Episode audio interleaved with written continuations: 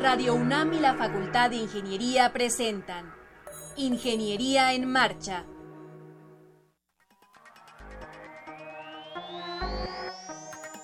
Un espacio dedicado a la divulgación del quehacer de la Facultad de Ingeniería. Ingeniería en Marcha. Le informamos sobre las innovaciones tecnológicas y de investigación. Orientamos en temas de autoconstrucción. Presentamos la cultura y las artes y compartimos nuestras victorias en el deporte. Ingeniería en Marcha. Un programa pensado para vincularnos con usted. Ingeniería en Marcha.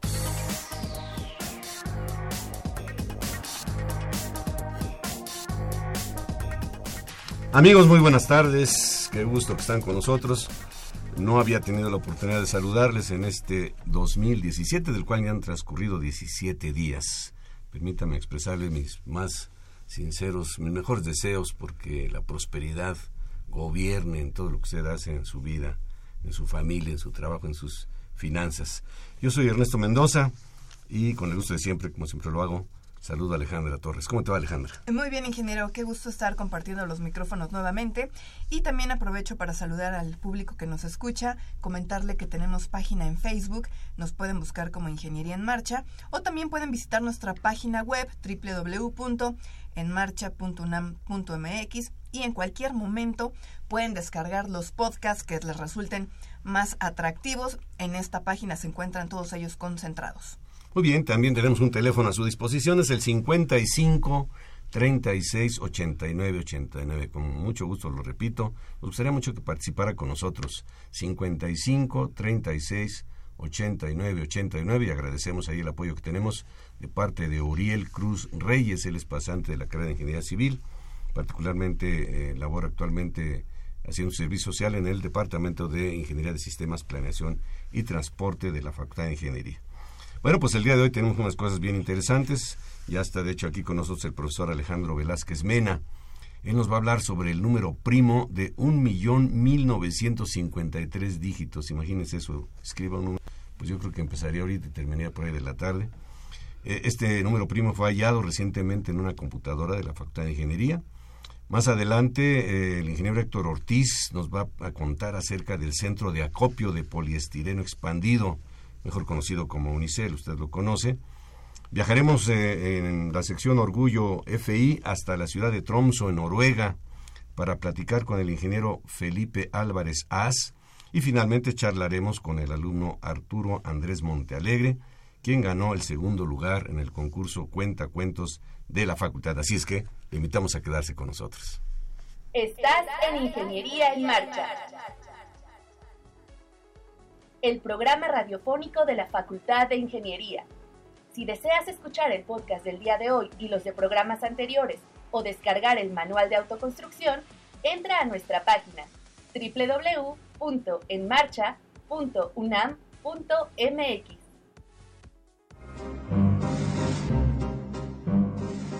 Para conocer las novedades editoriales que se publican en nuestro país, no te puedes perder la Feria de los Libros. Escúchalo todos los lunes a las 14 horas por el 860 de AM.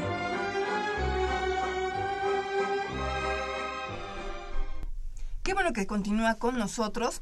Quiero presentarles al maestro en ciencias Alejandro Velázquez Mena. Él es jefe del Departamento de Ingeniería en Computación de la Facultad de Ingeniería. Alejandro, bienvenido, ¿cómo estás? Sí, buenos Buenos días. Este, muy bien, muy bien, muy gracias por la invitación aquí a la estación de radio. No, hombre, al contrario, nosotros estamos felices de que vengas porque mm, nos parece que el hallazgo de este número primo es de vital importancia en muchos sentidos. Y nos gustaría que nos platiques cómo se gestó esto. ¿Cómo es que se encontró un número primo? ¿Cuáles fueron los motivos? ¿Ustedes lo, lo, andaban buscando? O, qué fue lo que ocurrió? Bueno, mira, eh, la idea es a partir de los nuevos planes de estudio de la Facultad de Ingeniería, eh, se vio que los alumnos necesitaban conocer lo que eran los sistemas distribuidos, programación en paralelo, que estuvieran varias máquinas y que ellos mismos pudieran trabajar con máquinas, tablets, sus smartphones, que pueden hacer cálculo, que aunque no lo crean que son dispositivos pequeños, pueden tener mucho potencial porque hay ya hay demasiados en las personas, ¿no? Y el costo es mínimo. Entonces, a partir de ello, nosotros empezamos a buscar plataformas para que pudieran trabajar los alumnos en esta materia. A partir de ello, eh, seleccionamos en este caso la plataforma Boink y empezamos a probarla precisamente para eh, adecuarla a estos planes de estudio y que los alumnos tuvieran una plataforma para poder desarrollar ello. Alejandro, ¿nos puedes eh, hablar un poquito de esta plataforma Boeing? ¿Qué hace? ¿Cómo funciona? ¿Para qué sirve? Sí, mira, esto ya tiene bastantes años, en el 1999. fue muy conocida cuando querían eh, codificar la parte de las señales extraterrestres. Salió de la Universidad de Berkeley, precisamente querían usar esas traducciones, esas codificaciones, pero pues en la supercomputadora no los dejaban. Entonces a alguien se le ocurrió eh, diciendo, bueno, si hay laboratorio, hay máquinas que están este, ociosas, podemos usar ese tiempo para poder codificar. Entonces ah. hicieron un, un, software precisamente para que en el tiempo que no estén trabajando las computadoras, entrar a este programa y pudiera hacer operaciones. De acuerdo. Maestro, para, para ubicar un poquito y ubicarnos nosotros, ubicar a nuestro auditorio también, sabemos que un número primo es aquel que solo es divisible por uno y por sí mismo, ¿no? Así es. Pero si nos pudiera un poquito de, historia, ¿por qué, eh, es decir, por, qué fue necesario utilizar una computadora para encontrar un número primo de esta magnitud? Eh, este, porque, bueno, pues uno puede hacerlo manualmente y llegar hasta cierto número nada más. Vienen la sumadora, las computadoras, pero aún las computadoras eh, actuales no podían llegar a esto. Es una computadora muy particular, aparte de la plataforma que ya nos comentó. Sí, eh, en realidad en la parte de la computadora fue una tarjeta de procesamiento gráfico conocida como GPUs, que ahorita ya tienen varios propósitos. Uno de ellos es la computación gráfica o la parte de videojuegos y otro lo usan mucho para el cómputo científico, parte de visualización científica. Entonces ya trae eh, programas precisamente para hacer multiplicaciones, divisiones de forma más rápida que las computadoras este, de los CPUs, ¿no? Entonces ahí es a donde radica qué tan rápido es, ¿no? Y sí, como se comenta, eh, la forma de poderlo evaluar es en cierta manera sencilla, porque pones un, valor y empieza a hacer sus divisiones, correspondientes, pero ya hablando de un número que tiene un millón casi dos mil dígitos, pues eso hacia atrás, ¿no? ¿Qué, longitud sería esto, no? Hacer un número así nos vamos de aquí hasta CEU. Sí, es, este, salen varias páginas eh, con el mismo número, lo mismo que comentaba, ¿no? Este, es la mitad del libro de Cervantes, ¿no? De Don Quijote. Entonces, escribir toda esa cantidad de números. Y las aplicaciones que llegan a tener es precisamente cuestiones de seguridad, ¿no? Esa es la pregunta que iba yo a hacer. ¿Para qué nos sirve este, poder llegar a este número primo? Tan, tan extenso, digamos, en longitud. Sí, eh, bueno, aquí lo que lo se utiliza mucho es precisamente en la transacción por Internet utilizan seguridad, en este caso clave, cable, clave pública o, y privada, que son los algoritmos de RCA. Entonces, parte del algoritmo lo que utiliza es precisamente dos números primos grandes, precisamente para hacer la transacción, y este cuando se envía de un lado al otro, que no se, bueno, se multiplican, pero del otro lado que no se puedan factorizar. Entonces, aquí garantizamos la seguridad que si hay otro medio que está tratando de cifrar esta información, le va a costar trabajo. No va a ser imposible, va a tardar una serie de tiempo, pero esto como las transacciones son rápidas, en cuestión de minutos, al momento que él ya quiera encontrar esa, ese valor, ya la transacción, ya lo más seguro es que ya va a acabar. a cabo. O sea, es para seguridad fundamentalmente. claro. Ingeniero Alejandro este, Velázquez Mena, ¿Cómo, cómo, ¿Cómo encontraron este número primo? Insisto, ustedes eh, tenían una computadora destinada para ello, ustedes están trabajando dentro de un proyecto, em, entiendo que usted encabeza un, un, todo un, un, programa que se llama Unama Home. Sí, la idea es eh, precisamente con esa idea, como lo habíamos platicado en la parte de SETI, es precisamente encontrar eh, problemas que necesita resolverse con bastante cómputo. Entonces, a partir de ellos queremos generar una plataforma para poderlo realizar, ¿no? Entonces ahí empezamos a, pues con un proyecto, consiguiendo fondos, ¿no? Y empezamos a hacer la plataforma más grande utilizando algunas máquinas de los laboratorios del Departamento de Ingeniería de Computación en sus partes libres. A partir de ahí empezamos a probar los proyectos, pero queríamos llegar más allá, o sea, no solamente ponerlo y listo, también queremos nuestros proyectos, pero teníamos que entender cómo funcionaba la plataforma. Entonces, a partir de ahí entrábamos a diferentes proyectos. Había unos que eran muy rápidos, ¿no? que arrojaban resultados este, particulares, ¿no? Hablando del proyecto de World Community Grid, que habla del ébola, habla del cáncer, ¿no? Pero es, este, son combinaciones, nosotros y otros aportan. Pero estos, estos proyectos son los que tiene la plataforma Boeing. Boeing, así es. Nuestra idea es precisamente generar un proyecto y subirlo a la plataforma Boeing, no solamente para que la UNAM aporte, sino que la aporten a la UNAM. Y en este caso, pues lo usamos precisamente con el número primo. Sabíamos esta, esta plataforma número primo y dijimos, vamos a ver qué tan potentes son nuestros equipos, a cómo estamos considerados a nivel internacional esta plataforma. Actualmente somos, el, en este caso el equipo de una es el segundo más activo en la plataforma de Boeing. ¿Qué tiempo les llevó a la máquina procesar esto? Bueno, eh, ¿Y, cómo fue la reacción cuando, no sé, son una alarma o cómo no, estuvo? no, generalmente no, bueno, son tareas, ¿no? Entonces mandan el, el, el número, lo, se empieza a calcular, empiezan a ver el... Hay teorías, ¿no? Esta es la teoría de primalidad, que es precisamente hacer un, un test para ver si es un número primo. Él lo encontró, encontró ese número y lo subió a la plataforma. Entonces, al subirlo a la plataforma, dicen, este es un probable número primo. A partir de ahí, ¿qué A partir tiempo? de ahí, este, no, hay otras personas bajan ese número y hacen ese chequeo. Ah. Entonces son dos chequeos. El de nosotros se tardó 18 minutos en encontrar ese número y en el, en el segundo se tardó como 8 o 9 horas y el segundo 16 horas. ¿Por qué? Porque eran dispositivos diferentes, eran de menor rango que el que utilizamos. Entonces, a partir de toda esa suma, ya se llegó como un día, día y medio, a la conclusión que ya llegó como este un número primo y ya nos mandaron por correo electrónico precisamente la certificación de decir, encontró este número primo, aquí está el número completo, está en el rank número 193 a nivel este, de los números primos más grandes, ¿no? Y eh, ya se subió a la plataforma donde están, donde radican todos los números primos eh, que se conocen actualmente. Esto a nivel internacional queda registrado, como Sí. que se encontró en México tal día, tal hora, Sí.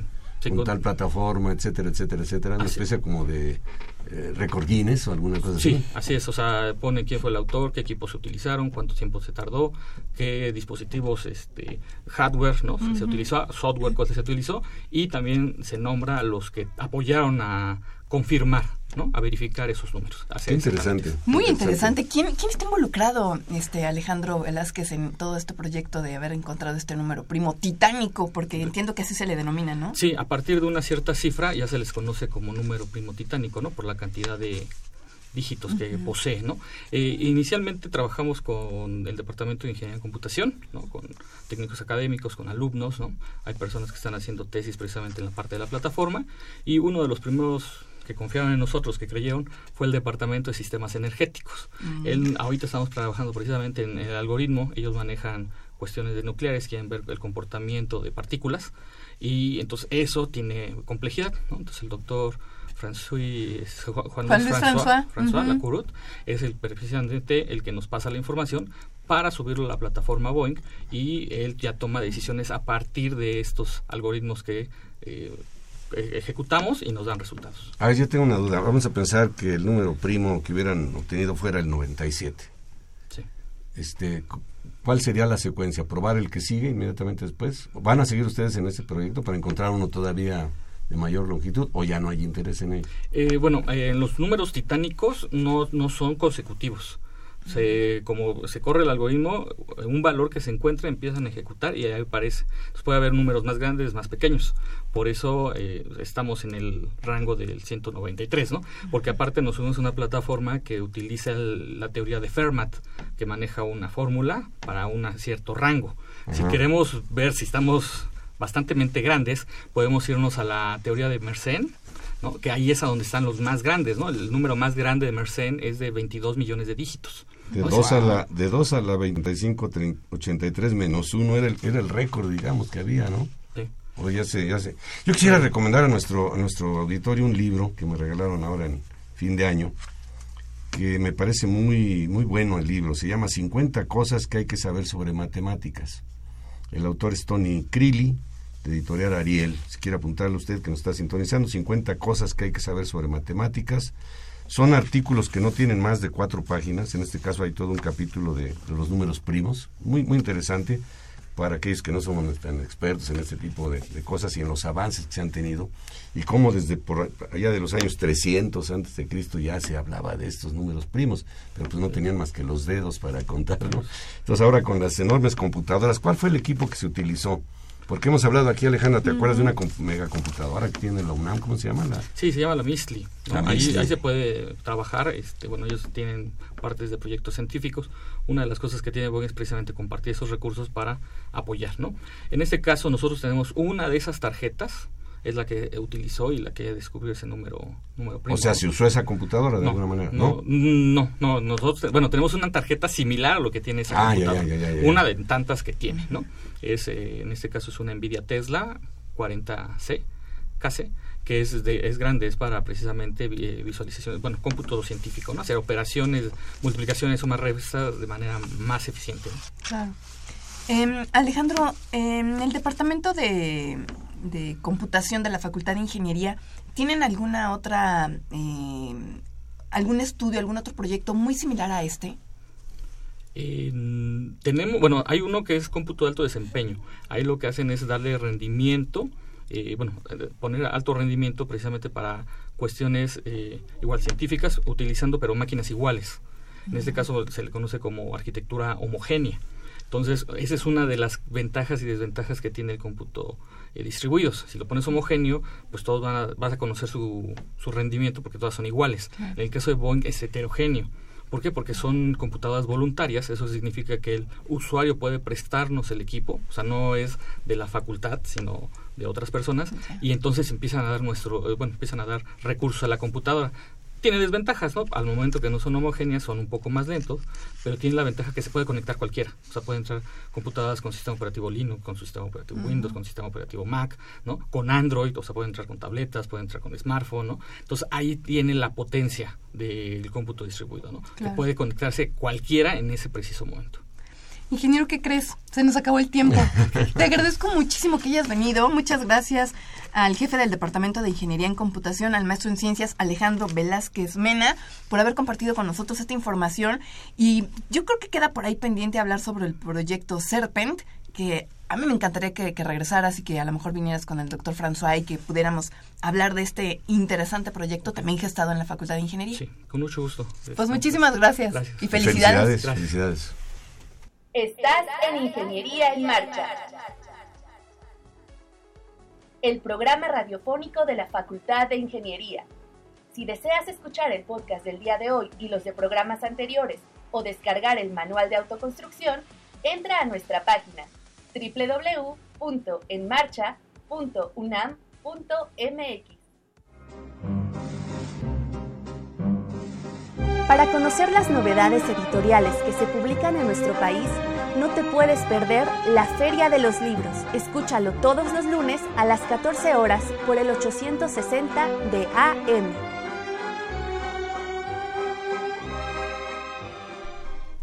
Bien, gracias por continuar con nosotros. Nuestro teléfono 55 36 89 89. le invitamos a que participe con nosotros aquí en Ingeniería en Marcha. Y ya está aquí en el estudio el ingeniero Héctor Ortiz, bienvenido, buenas tardes. Muchas gracias, buenas tardes. Él es director general del Centro de Acopio de Poliestireno Expandido, mejor conocido como Unicel, vamos a llamarle así, sí es el Unicel, y quien, eh, o que recientemente abrió sus puertas al público. Eh, pues platíquenos un poco de este centro de, acopio. Pues bueno, este es un esfuerzo que eh, significa el primer paso hacia un proyecto más grande el cual eh, pues es trabajo de varios años desde que egresamos de la Facultad de Ingeniería y bueno, eh, con esto buscamos iniciar a concientizar a las personas y al público en general sobre una cultura del manejo de residuos. Muchas veces nosotros vemos en redes sociales las imágenes de fauna marina que desgraciadamente come este, productos plásticos. Sin embargo, eh, si bien hay nuevas tecnologías que permiten aprovechar todos esos materiales, el manejo de estos sigue siendo un tema complicado. Eh, son residuos que no deberían de llegar eh, para empezar a esos lugares, que deberían además de ser una fuente de empleo y de desarrollo económico para el país. ¿Qué características tiene el, el UNICEF? Todos lo conocemos, pero digamos, sin meternos a la química, mucho menos, es un material muy ligero. Así es, es el nombre con el que aquí en el sur de México, bueno, en el centro y sur de México le conocemos al poliestireno expandido. En el norte le conocen como hielo seco o nieve seca. En Eh, Sudamérica tiene otro nombre, no me acuerdo ahorita cómo. Algunas quería yo, isopor. algunas quería yo conseguir unas pelotitas de Unicel y no las encontré en ningún lado porque yo decía Unicel y no, era otro nombre, pero no me acuerdo ahorita exactamente. Si alguien del público lo conoce, pues que nos diga también. Claro. Pero ¿qué características tiene este material en Eh, cuanto, por ejemplo, a, a su degradación? Bueno, pues este es un material muy ligero, es 95% aire, solo 5% es este materia prima y bueno, en condiciones eh, este, a la intemperie es un material fotodegradable, esto es decir que con el sol en un lapso de no más de 30 días se degrada. Eh, sin embargo, bueno, dependiendo del manejo que se le dé, puede pasar este, demasiado tiempo en lo que se reintegra al medio ambiente, como todos los demás plásticos. Héctor, el centro de acopio de poliestireno expandido ya abrió sus puertas. ¿Dónde está ubicado y qué podemos llevar como público que estemos interesados en, en contribuir con, con que se, se concentre ahí este material? Bueno, eh, nosotros estamos ubicados en la calle de Mimosas, número 63, en la colonia Santa María Insurgentes, en la delegación Cuauhtémoc. Estamos de, este, ahora estamos eh, lunes, miércoles y viernes recibiendo el material Sí. en un horario de 10 a 4 de la tarde Repetimos la dirección, por favor. Mimosa 63. en la colonia Santa María Insurgentes, en la delegación Cuauhtémoc. ¿Y qué se pretende hacer con el material que se reco- recopile ahí? Ah, bueno, como comentaba, ese es el primer paso de un proyecto más grande. La idea es que nosotros vamos a reciclar ese material para reintegrarlo a la cadena productiva y hacer eh, pellets de poliestireno completamente rígido, que estos son este, materia prima para la industria plástica que pueden fabricar anchos para ropa, juegos de geometría e inclusive marcos para fotos. ¿Con el propio Unicel o combinado con algún otro material? No, exclusivamente el unicel. Eh, nuestro proceso de reciclaje lo que hace es eh, quitar ese componente de aire y hacerlo un plástico completamente rígido. O sea, más sólido, más denso. Así es. Por, por ejemplo, para hacer una escuadra o una regla Exacto. graduada, pues habrá que hacer... De hecho, un- el poliestireno es este material que nosotros encontramos en, eh, popularmente en los juegos de geometría, que es eh, transparente, eh, rígido y un poco quebradizo. Eso es poliestireno. Así Ah, es. yo me acuerdo cuando entraba a una primaria, ¿no? Que tu, tu juego de geometría Sí. que le llevabas nuevecito, ¿no, Alejandra? Sí, sí, claro. Y pobre, si te, se te perdía el transportador y no sé qué, ¿no? Yo ahorita donde más veo poliestireno, bueno, pues desde vasitos, platos desechables y, y sobre todo los empaques, ¿no? Todo lo que es el embalaje de algunos eh, aparatos eléctricos, siempre viene el, el Claro. poliestireno ahí. Nosotros estamos procesando todo tipo de, de unicel, de poliestireno, tanto eh, placa de construcción, eh, material de empaque y embalaje y pues consumo que son las charolas donde comemos nuestra comida o el vaso donde nos tomamos nuestro café o el atole. Ah, bueno, los casetones, los casetones para las losas también Así ya es. los hacen de poliestireno, ¿no? Así es. Pero esos se quedan ahí ahogados, creo, en algunas ocasiones. Sí, generalmente lo usan para aligerar las cargas, pero este se tiene mucho recorte en obras nuevas. Exacto, sí, sí, sí. ¿En qué condiciones debemos de llevar el, el unicel a este centro de acopio, Héctor? Bueno, nosotros lo estamos eh, recibiendo que esté libre de la, la mayor cantidad de residuos. Eh, no tiene que ir lavado precisamente porque también no queremos fomentar que se gaste más agua Claro. y que sea que la huella ambiental sea mayor, sino simplemente que este, pues con la servilleta que misma que nos estamos tomando nuestros alimentos darle una pasada y listo, puede llevar no sé el asiento del café o la capa hasta que queda del atole un poquito de grasa.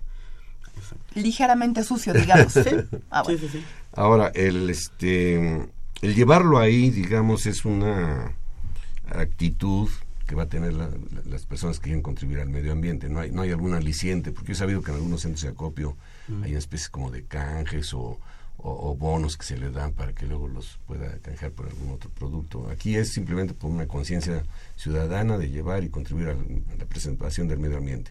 Así es, de momento estamos iniciando este proyecto de esta forma que eh, sea de, de forma voluntaria. Eh, esto porque, bueno, hemos recibido mucho el apoyo eh, tanto de instituciones del propio gobierno como es la Delegación Cuauhtémoc, la Secretaría del Medio Ambiente, la Secretaría de Ciencia, Tecnología e Innovación, que nos han ayudado a caminar este, eh, a dar los pasos en este camino, que a veces es medio escabroso.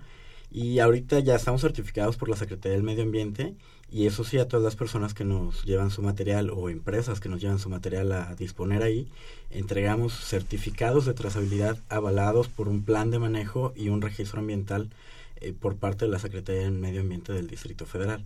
En un futuro, pues bueno, ya este, estaremos hablando de otro tipo de incentivos. Héctor, ¿qué va a pasar después? Ustedes están ahí concentrando todo, todo el Unicel. ¿Y después?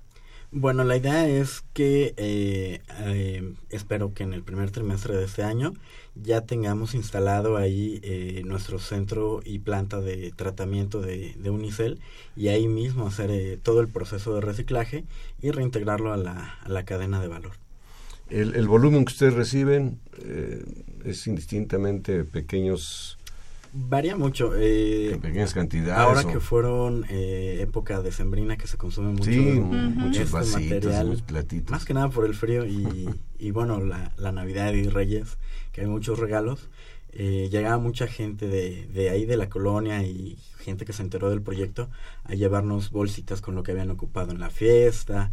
Este, había personas que nos llevaban bolsas más grandes con el empaque que seguramente eran pantallas muy grandes, cosas por el estilo, pero también ha habido respuesta por parte de algunas industrias que en sus procesos utilizan y desechan este material, incluso por parte de algunos laboratorios médicos y de este, instituciones del sector salud, ya que, este, pues bueno, algunos por norma eh, solo pueden utilizar hieleras para transportar, este, pues ya sea vacunas o reactivos, y solo se pueden usar una vez. Entonces nosotros, a través de nuestro proceso, ya le estamos dando un, un correcto manejo a eso que antes terminaba, pues, desgraciadamente en rellenos sanitarios. ¿Tiene ustedes el proyecto de expandir o instalar otros centros de acopio? Porque yo estoy pensando Mm, este, eh, eh, bueno, está en la colonia Santa María Insurgentes, pero si alguien tiene algún tipo de residuos, no sé, por allá por Xochimilco, pues la, pensaría, ¿no? Para, para, llevarlo, además que va a consumir gasolina y va a contaminar y todo esto. ¿Cómo, poder resolver ese punto? Sí, la idea es este año expandirnos y poder eh, empezar a abarcar más regiones de, de la Ciudad de México, a lo mejor este, más al sur, más al poniente o al oriente, eh, para tener una cobertura este, mayor y bueno en el futuro este que la cobertura sea este no solo en toda el área metropolitana sino en todo el país Héctor, ¿te parece si nos repites el horario para que podamos llevar este el unicel que queramos eh, eh, poner en este centro de acopio? Sí, estamos de los lunes, miércoles y viernes recibiendo el material en un horario de 10 de la mañana a 4 de la tarde.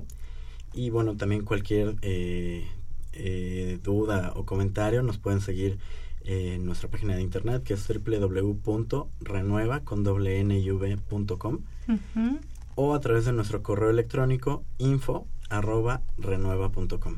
Perfecto. Y la dirección es Mimosa 63 en la colonia Santa María Insurgentes. Así es.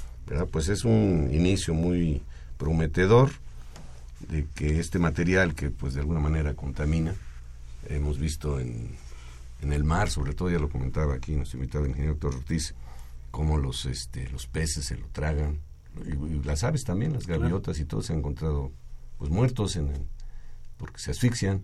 Sí, yo creo que todo es eh, fomentar esta cultura de, la, de las tres R's, ¿no? Reducir, no ser una sociedad de consumo tan este, desaforado, eh, reusar lo que podamos y reciclar y dar un correcto manejo a todo lo que desechamos pues si algo bueno va a traer toda esta situación que estamos viviendo actualmente es un cambio en la cultura manera de ver las cosas. Yo soy seguro de ello.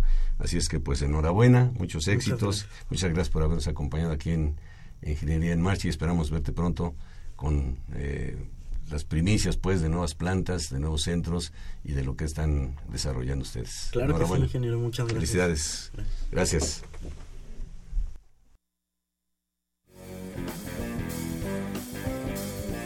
La Facultad de Ingeniería les dio herramientas y los acercó al conocimiento, la cultura, el arte y el deporte, la recreación y los valores.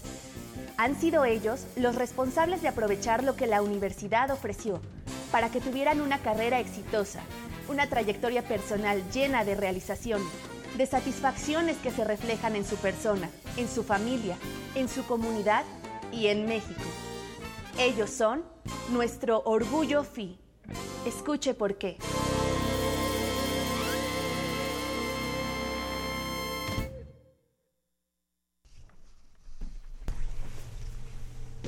Bien, ya tenemos en la línea al ingeniero Felipe Álvarez As, egresado de la Facultad de Ingeniería.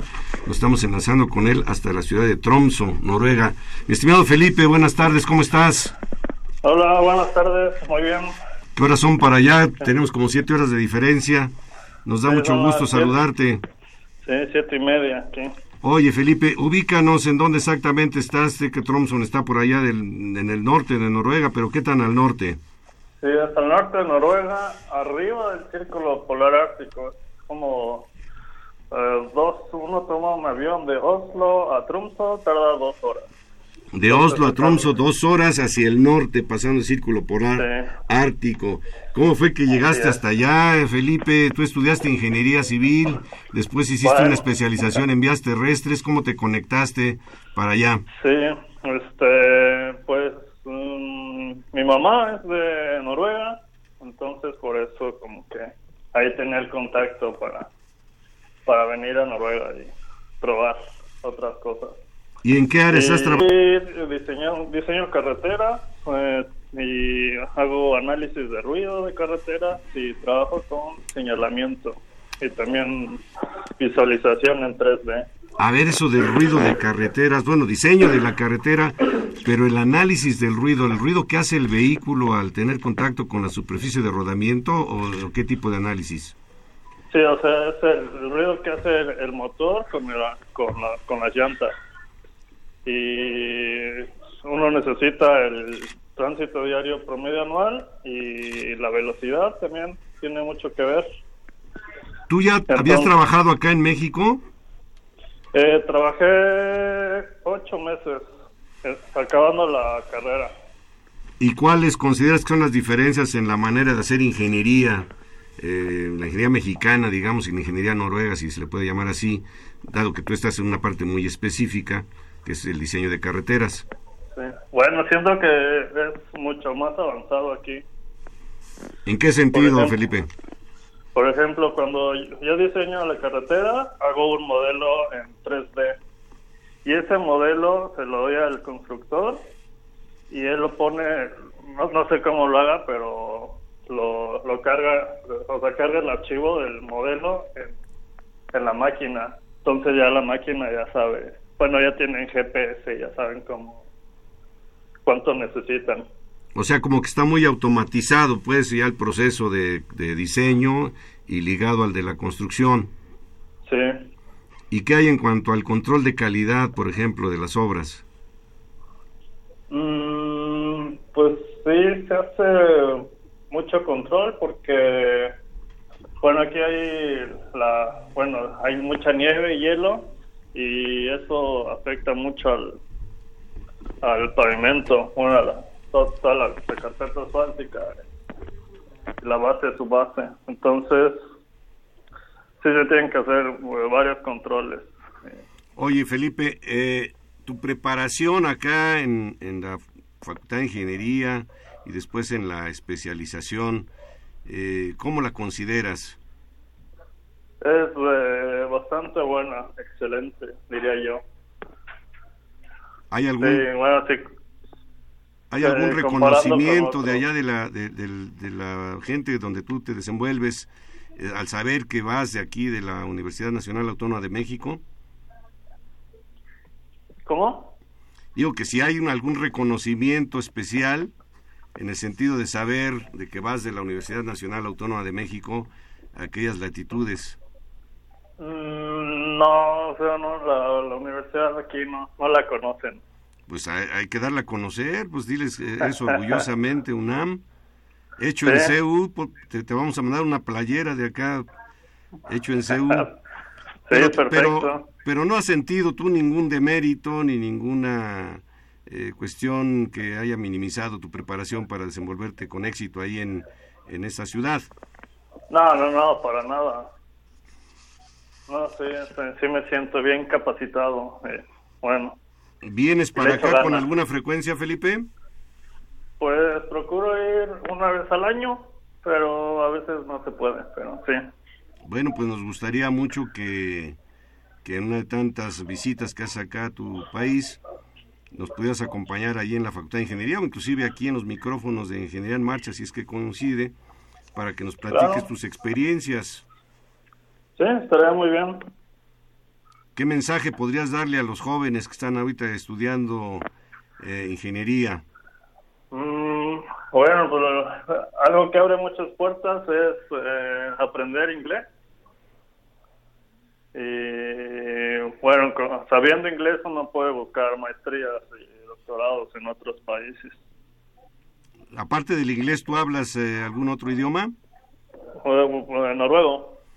¿Lo, ¿Lo aprendiste desde pequeño o apenas ahora que estás por allá? Eh, lo, entendía desde pequeño, pero nunca lo hablé. Ya llegando aquí hace cinco años ya lo empecé a hablar. Oye, y este y en relación a la parte de, docencia y demás, ¿no te ha interesado? Eh, no, no, no he pensado en eso, la verdad. O sea, estás metido de lleno en tu, en tu trabajo. Sí. Bueno, ahorita estoy tomando también una maestría en la Universidad Noruega de Ciencia y Tecnología. Entonces, igual, maestría en carretera. O sea, ya te amarraste con las carreteras. sí, bueno, el, el, trabajo me paga la maestría, entonces. ¿Qué, qué tipo de pavimentos utilizan por allá? ¿De, concreto asfáltico o, primordialmente concreto hidráulico? No, es asfáltico. Aquí hidráulico no existe y además usan como un metro de, ¿qué será? De base, su base que es así para, para proteger contra el hielo. O sea, sí es bastante, como un 1.5 de, de, de, ¿cómo se llama? ¿De espesor? Sí, de espesor. Oye, pero me llama la atención que están utilizando primordialmente concreto asfáltico, cuando acá nosotros estamos queriendo cambiar ya concreto hidráulico. Sí, pero yo creo que es por el hielo, debe ser algo que las juntas y el hielo no, no se llevan bien. Muy bien. Oye, Felipe, estamos eh, eh, enlazándonos contigo dentro de este segmento que se llama Orgullo FI, o sea, Orgullo de la Facultad de Ingeniería, orgulloso de haber egresado de la Facultad de Ingeniería de la Universidad Nacional Autónoma de México. ¿Qué nos puedes decir al respecto? Eh, bueno, pues, eh, pues sí, es eh, sí, soy orgulloso de ser egresado de la Facultad de Ingeniería. Eh, bueno, entonces sí, como que demuestro mi, orgullo aquí le echo ganas. pues yo te invitaría a que no te desligues de tu alma mater que la parte técnica que vayas tú desarrollando la pudieras escribir y compartir con profesores, alumnos de la facultad. Ya vivimos en una aldea mundial en donde las distancias se han acortado y creo que todo eso puede ser muy positivo. Sí. ¿Cómo ves ese proyecto? ¿Te dará tiempo de escribir algo? Eh, eh, eh tal vez sí, pero tendría que ver, pero sí, yo creo que sí. Igual podemos seguir en contacto y, a ver qué, qué puedo escribir. Bueno, pues nos ha dado mucho gusto, Felipe, escuchar tu voz de alguien que egresó de acá de la Facultad de Ingeniería de la UNAM, sabiendo que se está desempeñando con éxito en aquellas, aquellos lugares tan alejados de México, con esos climas tan tremendos también que me imagino en invierno se viven. ¿Con ¿Cuántos meses se la pasan sin sol ustedes en invierno? Uh, hace como cuatro o cinco meses. Ahorita el sol va a salir el 21 de enero. O sea, ahorita estás en oscuridad total. Sí, oscuridad total. Pues fíjate, es un doble mérito el poder desarrollarse por allá. Te mandamos un saludo muy afectuoso, eh, Felipe. Gracias, igualmente. Y te deseamos toda clase de éxitos y como te dije hace ratito, no te olvides de establecer contacto con nosotros ahora que andes de visita por acá. Nos gustaría platicar contigo personalmente. Sí, perfecto. Bueno, pues mucho gusto, mucho gusto. Nos estamos viendo pronto. Hasta luego. Hasta luego. Estás en Ingeniería en Marcha. El programa radiofónico de la Facultad de Ingeniería. Si deseas escuchar el podcast del día de hoy y los de programas anteriores o descargar el manual de autoconstrucción, entra a nuestra página www.enmarcha.unam.mx.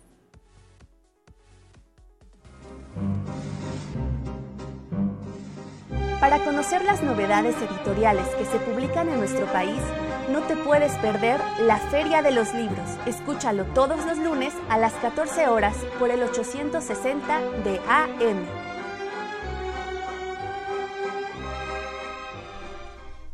Bien, estamos ya de regreso. Le invitamos a que nos llame 55 36 89 89 es nuestro teléfono.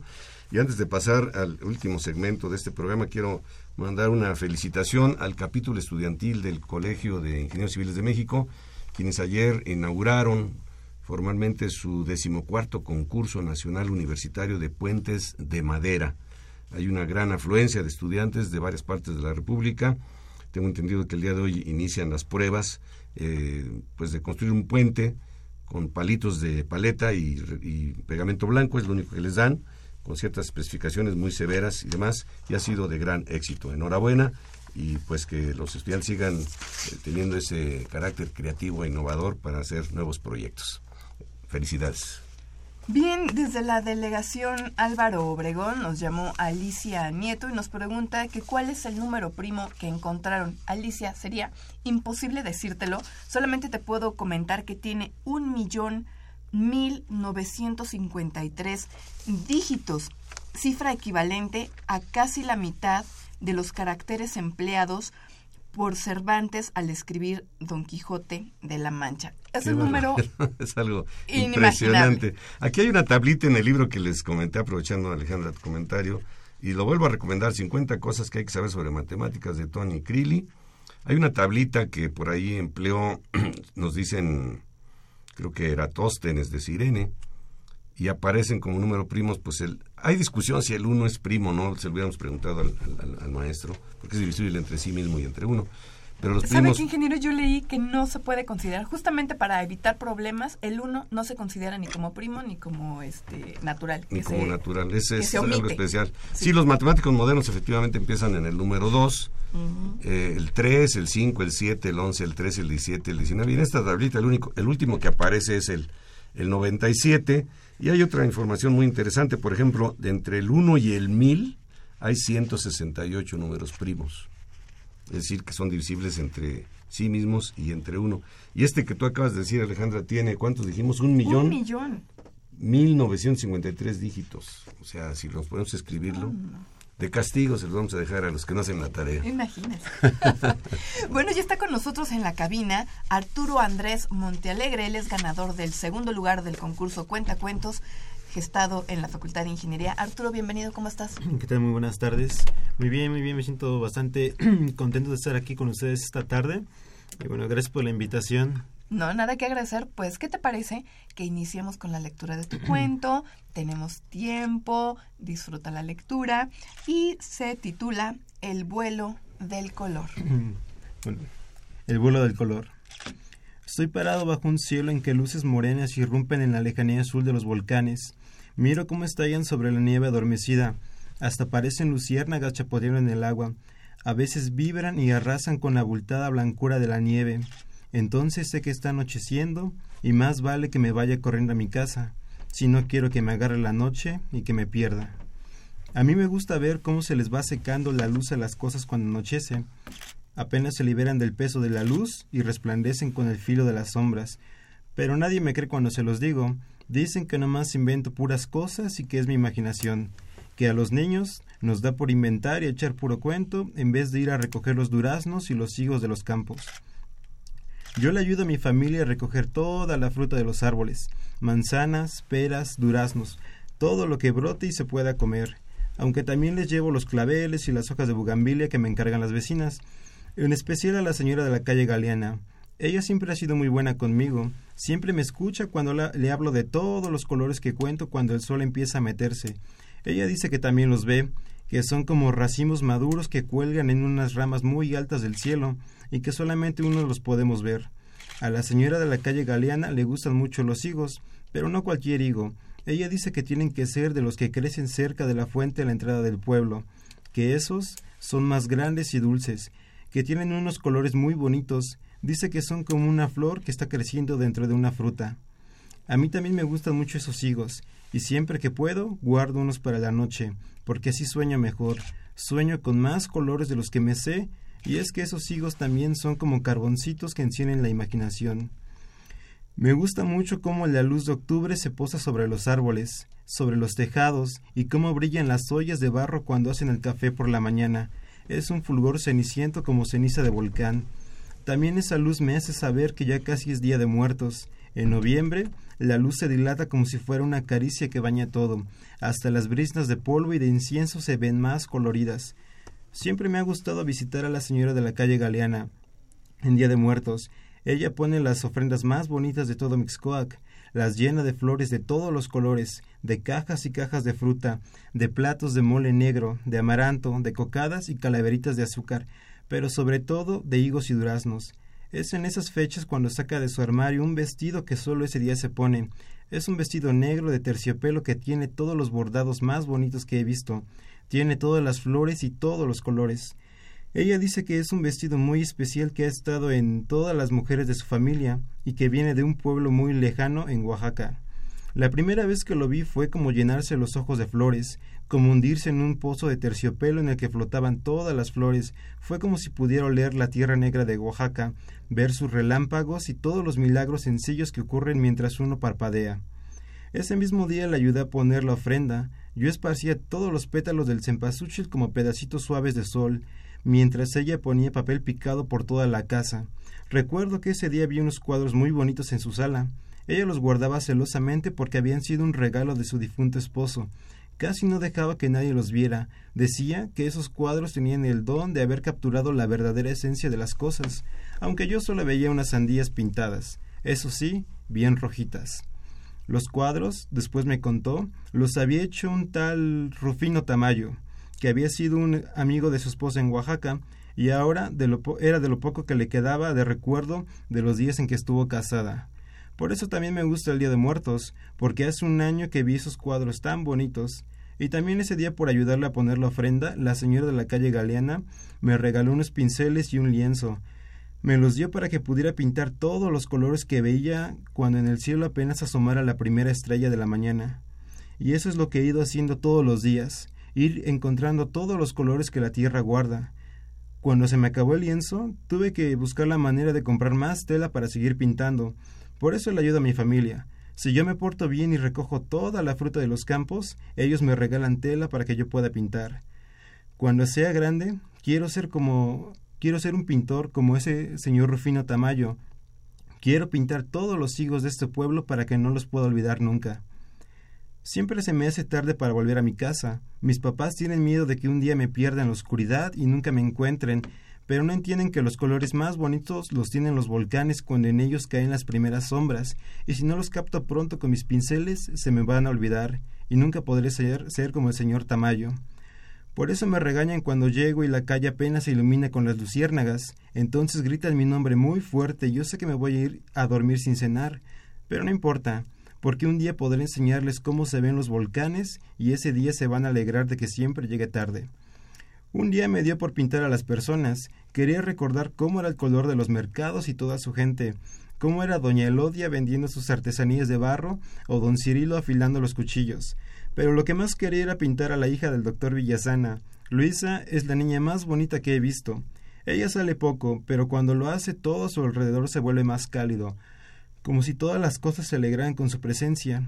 Yo pienso que ella es más hermosa que el sol y que las estrellas. Espero que cuando crezca pueda hacerle un retrato muy bonito y se quede joven para siempre, que nunca se le haga vieja la sangre que en ella circula o se llenen de canas sus cabellos. Siempre me ha dado miedo quedarme ciego. No sé qué haría si ya no pudiera conocer el mundo a través de mis ojos, si ya no pudiera ver más un jardín recién llovido o los destellos del collar de esmeraldas de mi mamá. Por eso cierro los ojos de vez en cuando para no gastarlos. A veces me gustaría poder ver mi interior cuando cierro los párpados, me gustaría ver cómo respiro o cómo circula la sangre por mi cuerpo, o saber de qué color es el latido de mi corazón, o si tenemos alma y de qué color es. Un día soñé que viajaba por todo el mundo conociendo muchas ciudades y personas, visitando museos donde hay muchas pinturas de muchos señores famosos. Una vez, en la escuela, vi una postal de un señor que se llamaba Van Gogh. Era una noche llena de estrellas, de luceros brillantes que parecían girar en remolinos de aire. El maestro nos dijo que ese señor podía ver formas y colores donde las demás personas no podían, que tenía un don especial en sus ojos que nadie más podía entender. Yo sé que para conocer el mundo tengo que irme de aquí, pero me pone triste la idea de hacerlo. Me gusta mucho mi casa y las calles empedradas que en la mañana huelen a jazmín. Además extrañaría mucho a la señora de la calle Galeana que siempre ha sido muy buena conmigo. Dice que soy como su nieto y que hablando conmigo se siente menos sola. Pero si un día me voy, sé que regresaría aquí para volver a ver todos los colores que hay. Regresaría para ver el agua de la fuente, las cacarandas en primavera y para dormirme bajo la sombra de la higuera. A veces siento como si ella me escuchara, como si entendiera todo lo que le hablo, como si ella conociera más que yo del mundo a pesar de que está plantada y no se puede mover, pero a lo mejor son sus hojas que vuelan muy lejos las que le cuentan cómo es el mundo. Siempre me ha dado curiosidad saber cómo se siente cambiar de color como las hojas, pero por más que me veo la piel sigue del mismo color. Ojalá que nunca se me vaya el color cuando sea viejo, o que si lo hace, se vaya volando como las hojas de un árbol. Yo sé que la higuera es mi amiga, aunque la gente me diga que los niños tenemos mucha imaginación y echemos puro cuento. También sé que cuando haya visto todo el mundo, vendré de viejo a contárselo a la higuera, y a lo mejor alguien cuente esa historia en muchos años. Pero, pero por lo mientras, seguiré viendo el vuelo del color en las hojas de los árboles y en el papel picado del Día de Muertos. Bravo. Qué bonito. Oye, Arturo Andrés Montealegre, qué bonito cuento, ¿eh? Yo creo que, bueno, no he leído el primer lugar, pero me imagino que los jueces han de haber tenido un serio problema para decidir porque realmente está precioso. ¿Cómo elegiste este tema? Bueno, este... ¿O cómo elegir un tema para escribir un cuento? Sí, muchas veces es complicado. ¿Tú de dónde eres, perdón? Soy de, de Nezahualcóyotl, en el Estado de México. Ajá. Y bueno, soy estudiante de Ingeniería Petrolera aquí en la facultad. Y como usted lo comentaba, elegir un, un tema muchas veces es complicado. Hay infinidad de temas, ¿no? Pero bueno, todo esto viene atrás sobre todo de un libro que yo leí que se llama Los privilegios de la vista de Octavio Paz. Es un libro sobre la... son dos tomos. El primer tomo es sobre arte de México y el segundo es sobre arte moderno. Entonces, eh, a mí me impresionó bastante la ma manera y la sensibilidad con que Paz eh, trataba sobre todo las pinturas, sobre todo, en, como lo menciona aquí, en, la, en el ensayo que se llama Transfiguraciones, que tiene que ver con Rufino Tamayo. Entonces, me, me gustó, me impresionó esa manera y también comenzó con la impresión que tuve al ver unos cuadros de José María Velasco y del doctor Atl.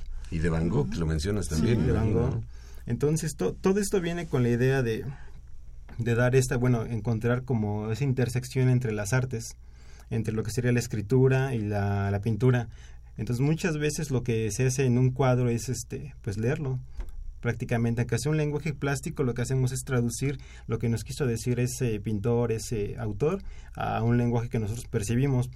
Pero conforme vamos creciendo, todas las ideas que vamos eh, teniendo a lo largo de nuestra vida, pues van cambiando esa percepción y entonces para mí las percepciones más claras o más puras fueron pues de niño por eso el, en el cuento se trata sobre niño. la vida de es un niño que quiere ser este pintor porque se impresiona tanto con los colores que ve en aquellas este, tan famosas pinturas de las sandías de señor Tamayo. Rufino Tamayo. Oye, Arturo, eh, me gustaría que nos digas la edad de, del niño, la edad de- del protagonista. ¿Cuántos años tiene? siete años Siete años. ¿En, en qué te inspiraste en alguna población o alguna cosa así? Porque describes pues la fuente, la higuera, hasta Eh, la niña está La Luisa, calle empe- empedrada, sí. la hija del doctor Villasana, Luisa. ¿Existe? no no existe Qué maravilla que Pero, puedas imaginar pero fíjate, todo tener eso. esa percepción, porque uno puede caminar en una calle, no sé, aquí cerca en Cuernavaca, ¿no? O aquí Sí. mismo en la ciudad que hay tanta bugambilia. Pues uno la ve, nada más. No, no la observa, no la, no la admiras y sobre todo lo- poderlo expresar en la manera que lo haces. Un lenguaje sencillo, un lenguaje muy, muy, creíble, pues. Se, se- se- cree, o sea, uno, uno no, ya no está viendo el estilo, ya no está viendo- estás metido en la historia, que es una de las características del cuento, atrapar la atención desde el inicio.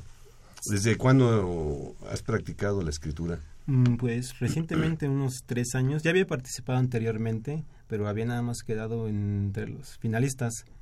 Y este, ya este año se me hizo, bueno, ya que era creo que la última vez que iba a participar, y ya este... ¿Qué dije? Si no gano, ya no, ya no participo. Sí, te- ten- tenía ¿Qué temas habías abordado?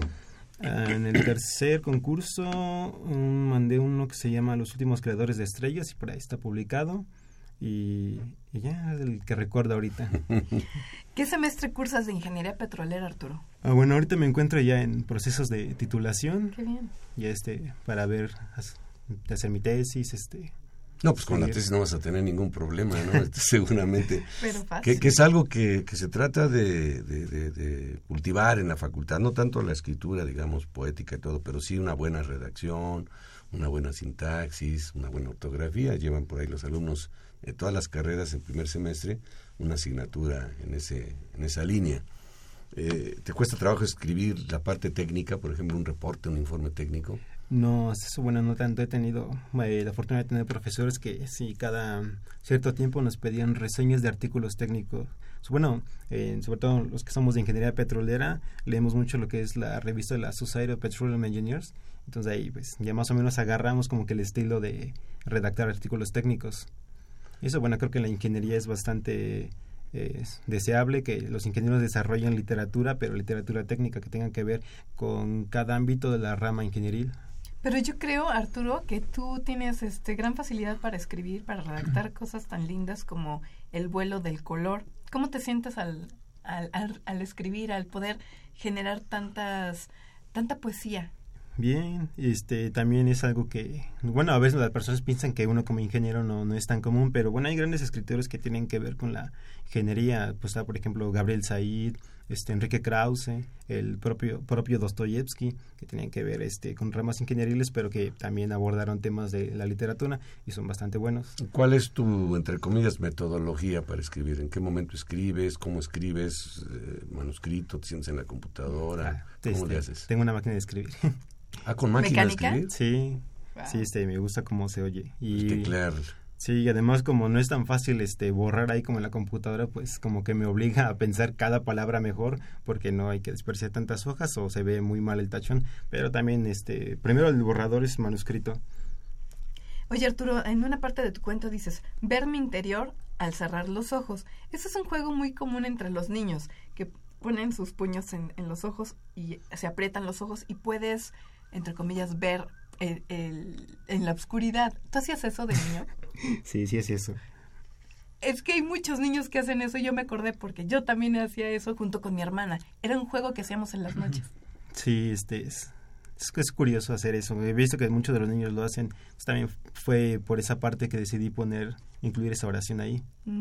O sea, tienes algunas oraciones en mente y las vas este, entrelazando, digamos, o las vas incrustando más bien en el, en el relato. Sí, es como una cadena, como un efecto dominó. Una frase lleva a otra o que tiene que ver con una- alguna experiencia personal o alguna idea que ya se va creando, pues ya se van ajustando como los eslabones de una cadena. Entonces, ¿cuáles son las herramientas que debe tener un escritor? ¿La máquina de escribir o la computadora? Hay quien decía que un buen diccionario este, de sinónimos y cosas por el estilo. ¿Tú qué utilizas? Mm, pues más la pluma, la máquina de escribir, la computadora también, pero creo que más que nada es la experiencia que cada quien tenga o acumula a lo largo de su vida. Por ahí no hace mucho leí una frase que decía algo así, que la literatura no hacía sino registrar los encuentros con la belleza. Mm, Ah, Qué bonito. Qué bonito. Sí. ¿A quién le, le compartes tus cuentos, Arturo, cuando, cuando escribes? ¿Se lo das a alguien? Este, es- fragmentos a veces se los comparto a algunos de mis amigos, a mi hermana principalmente. Sí, por cierto, también este por bueno, este es un final alter- eh, breve, pero el final es que este fue un Es cuento. un final alterno. No, de hecho el- fue una historia partida a, como a la mitad. Yo desarrollé esta parte, mi hermana desarrolló la otra. El año pasado mi hermana ganó y este año llegó a, a a- como finalista. Entonces digamos que la segunda parte la desarrolló e- ella y se llama La higuera de Mixcoac. Bueno, Arturo Andrés Montealegre, estudiante ya pasante, terminó la carrera de ingeniería petrolera, ganador del segundo lugar del concurso Cuentacuentos. Pues muchísimas gracias, gracias por haber estado con nosotros, por haber compartido tu lectura, la disfrutamos muchísimo. Ojalá que regreses más adelante con estos maravillosos textos que escribes y que no sea la última vez que regreses a Ingeniería en Marcha. Muchas gracias. Felicidades. Pues Alejandra, nos vamos. No nos resta sino agradecer que nos haya usted sintonizado. Eh, Por supuesto a Pedro Mateos en la producción del programa, Sandra Corona en las redes sociales y Socorro Montes en los controles técnicos. Le esperamos el próximo martes. Le invitamos a que continúen disfrutando de la programación musical que Radio UNAM tiene para ustedes. Hasta pronto.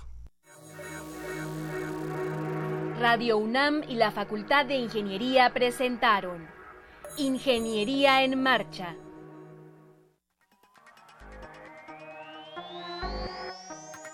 Un espacio dedicado a la divulgación del quehacer de la Facultad de Ingeniería. Ingeniería en Marcha. Le informamos sobre las innovaciones tecnológicas y de investigación. Orientamos en temas de autoconstrucción. Presentamos la cultura y las artes. Y compartimos nuestras victorias en el deporte. Ingeniería en Marcha. Un programa pensado para vincularnos con usted. Ingeniería en Marcha.